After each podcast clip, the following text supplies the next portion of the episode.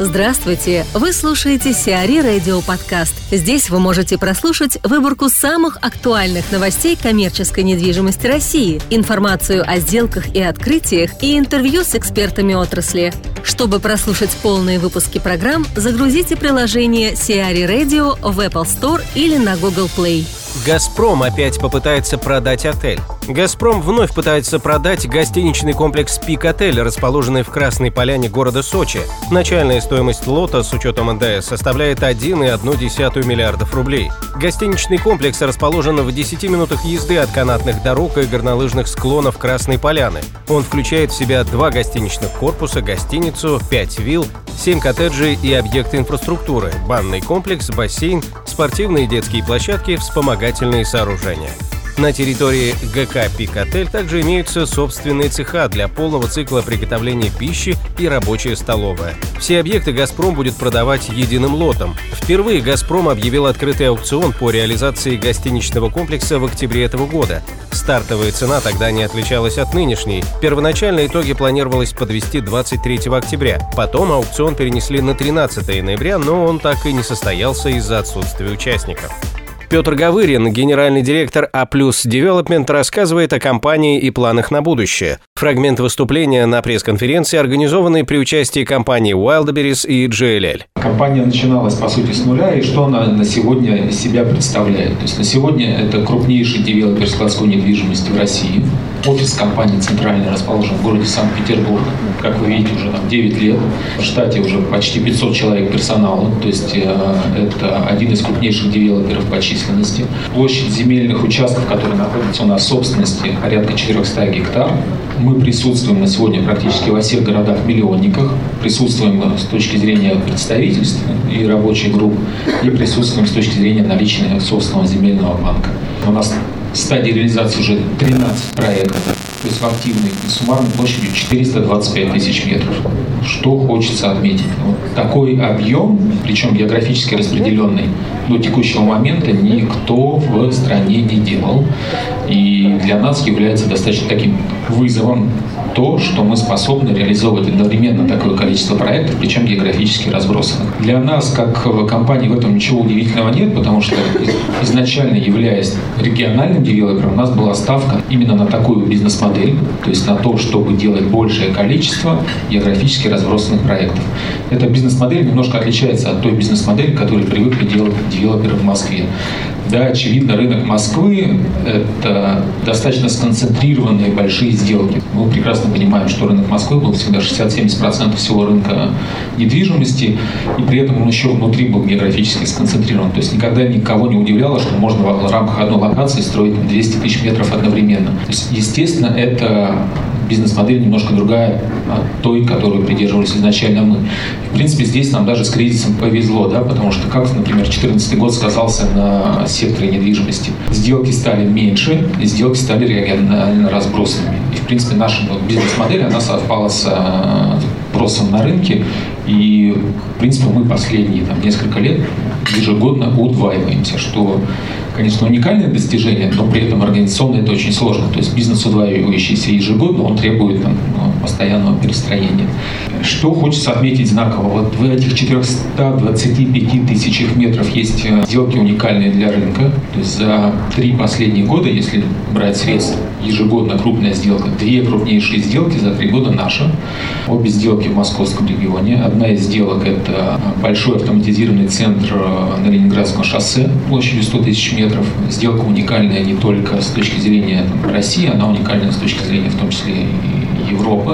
То есть это такой автоматизированный склад высотой порядка 50 тысяч метров, где ездят тележки, роботы, а присутствие людей минимально. Объект строится для крупнейшей международной компании. К сожалению, в связи с конфиденциальностью мы не можем называть компанию, но если есть заинтересованность, пресс-туры и визиты на площадку мы делать можем.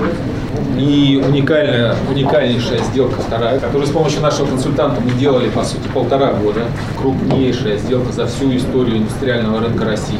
То есть это объект площадью 150 тысяч метров. Физически даже тяжело представить, что одно здание, площадью, которую мы подписали с нашим партнером компанией Wildberries, проект сейчас находится в активной стадии, то есть стройка физически началась, получено разрешение на строительство, и идут строительно-монтажные работы. В Подольске, в чем интерес? Во-первых, интерес в том, что это несколько новый формат недвижимости, он отличается от стандартного сухого склада. Во-вторых, мы прекрасно понимаем, все, что начинается в Москве, потихоньку распределяется в регион. И очевидно, что следующие три года это будет активный рост спроса на индустриальную недвижимость со стороны компаний электронной торговли в регионах. Это то, что мы как бы умеем делать, это соответствует нашим бизнес-модели, и именно на этом мы делаем ставку. Следующий продукт, который мы активно сейчас вводим, это ритейл-парки. То есть все прекрасно знают, что такое ритейл-парк. Это, по сути, зона, где присутствуют гипермаркеты продуктовые, гипермаркет DIY и ряд дополнительных гипермаркетов, например, спорттоваров, либо формат какого-нибудь эко-рынка. Это то, что мы также сейчас начинаем развивать. У нас есть уже партнеры, есть проработанные площадки, и этот продукт мы выведем в следующем году. То есть, по сути, один из фокусов – это торговля в двух ее проявлениях. И наш стандартный продукт, то, с чего мы начинали в 2008-2009 году, это промышленные компании. В 2008-2009 году был активный рост со стороны компаний автомобильной отрасли. Сейчас основной тренд – это производство, локализация и в первую очередь бечевка. То есть то, что очень востребовано и что будет э, пользоваться спросом в ближайшие несколько лет. Это вкратце о наших планах. Э, задача ключевая – это выйти на объем ввода ближайшие два года по 500 тысяч метров. У нас уже есть под это клиенты, есть площадки, и она не выглядит какой-то такой вызывающей. Да? Это цель для нас консервативная. Естественно, с точки зрения прорывов мы для себя ставим другие цифры и стремимся к большему. Вячеслав Зелепуга, коммерческий директор А Development, рассказывает о крупнейшем складе на российском рынке и требованиях для e-commerce. Фрагмент выступления на пресс-конференции, организованной при участии компаний Wildberries и GLL. Расскажу чуть подробнее о проекте, который мы реализуем совместно с компанией Wildberries. Коротко я, наверное, бы посмотрел вначале на общий рынок, не знаю, там, мировой, в том числе европейский рынок, потому что в целом мы идем за ними, многое за ними повторяем. А если говорить о складах а, e-commerce, то в Европе очень большой объем автоматизации. Причем во многих объектах объем автоматизации достигает а, более 60% по выполняемым операциям. Если смотреть чуть глубже, это обусловлено большими налоговыми льготами, которые компания получает в результате реализации такой автоматизации, и высокой стоимостью оплаты труда. У нас же эти параметры не совсем работают, поэтому автоматизация она есть, но в меньшем объеме. Зачастую она присутствует в части операции отгрузки, комплектации заказов те или иные конвейеры. Но что у нас э, применимо и что есть и в Европе, и в России? В первую очередь это различные мезонинные конструкции которые в конечном итоге накладывают э, требования на сам объект. Например, мы реализовывали объект для компании Юмор. Там были реализованы конструкции четырехуровневые. Компания Wildberries также применяет мезонинные конструкции, но несколько иные. Что еще важно? Исходя из мезонинных конструкций идет отражение на тех или иных параметрах здания. То есть это высота, в первую очередь, объект становится выше, и они также экономят на площадях, думают о эффективном использовании каждого метра. Это идет изменение шага колонн. Чем меньше колонн в складе, тем больше полезной площади. И тем быстрее идут операции. Какие еще бы можно выделить особенности? Если говорим о e-commerce, у них большой объем малотоннажного транспорта, который осуществляет доставку, в том числе по городу. И большое количество персонала, которое необходимо для работы на складе. Соответственно, им важна локация. Локация как можно ближе к МКАДу.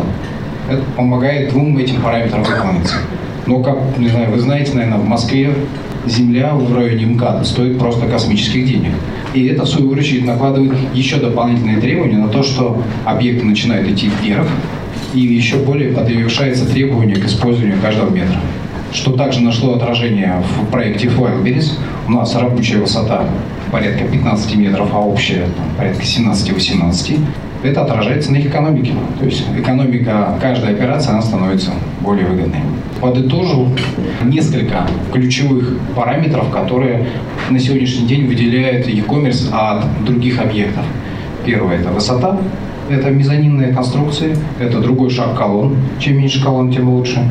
Это автоматизация в части комплектации заказов, и локация. Все-таки им нужно, необходимо располагать объекты гораздо ближе, чем э, большинство на сегодня индустриальных парков. Курортный сбор в Крыму не разорит туристов. Власти Крыма наконец определились с размером курортного сбора. Он составит всего 10 рублей за сутки. Взимать его будут с 1 мая по 30 сентября. Это следует из проекта регионального закона, утвержденного 20 ноября Комитетом Госсовета Крыма по туризму. Сбор будет взиматься только в Алуште, Евпатории, Саках, Судаке, Феодосии, Ялте и Черноморском районе. Взимать деньги будут только за полные сутки проживания в отеле, без учета дней заезда и выезда. От уплаты сбора власти хотят освободить более 20 категорий граждан, в том числе самих крымчан и несовершеннолетних постояльцев. Напоминаем, что в июле 2017 года Владимир Путин подписал закон о введении курортного сбора в порядке эксперимента на территории Крыма, а также Алтайского, Краснодарского и Ставропольского краев. Взимать сбор планируется начать с 1 мая 2018 года. Эксперимент продлится до 31 декабря 2022 года. Размер курортного сбора в первый год эксперимента не может составлять более 50 рублей за сутки, но потом ставку вполне могут увеличить до 100 рублей. Шоколадница меняет лицо. Сеть кофеин-шоколадница открыла второе заведение в обновленном формате в ТЦ «Метрополис». Обновления коснулись фирменного стиля, интерьера и меню. В шоколаднице теперь появились профессиональные печи, что разнообразило меню выпечкой и блюдами, приготовленными на гриле. Напомним, что компания заявила о масштабных планах по смене имиджа в сентябре 2017 года. В октябре в тестовом формате заработала сначала обновленная кофейня в торговом центре «Атриум», а в ноябре открылась и вторая точка в ТЦ «Метрополис».